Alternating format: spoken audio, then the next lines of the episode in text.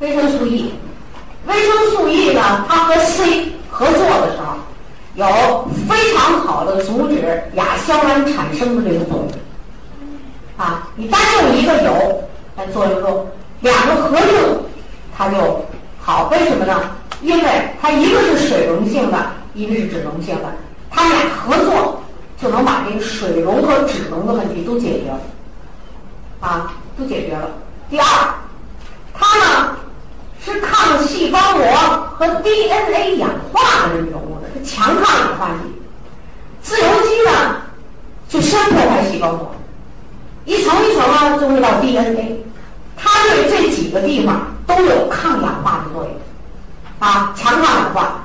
所以胃液，它抗氧化的作用是干什么的？就清除自由基，增加细胞的寿命。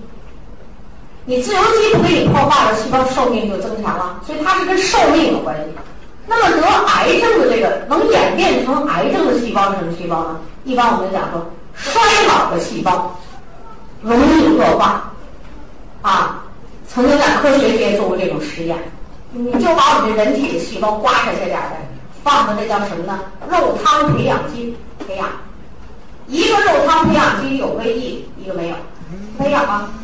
这个放着微益的这个肉汤培养培养基啊，人体细胞、动物细胞在里头繁殖的时候吧，繁殖到一百二十代了，活力旺盛。这还是肉汤培养基，还是这儿弄的细胞一样的，繁殖到第五十代的时候，生命力开始大大的衰退。所以说人老了，为什么五十岁、六十岁你得临床癌啊？你衰老的细胞多，它就容易更恶化。所以说瘟疫的就是这作用啊，这是我们说的这个。你看这个微益的作用很多，而且这个微益，像我们从这个小麦胚芽油里提出来这个微益啊，这个小麦胚芽油叫什么呢？因为当初发明微益的人就是从小麦胚芽油里做的，他的这个试验就是用小麦胚芽油提取物做的。咱们安利公司就用小麦胚芽油提取微益。你做试验的时候，你想想，你拿一个效果不明显的人做这个这样的一个产品做试验，你是不是这个试验的效果不好啊？所以做试验里边都是拿你最优等的东西啊。所以我们这个产品都是营养学上。得诺贝尔奖金的，什么最首先发明这个东西的，他用的试验产品，小麦胚芽油。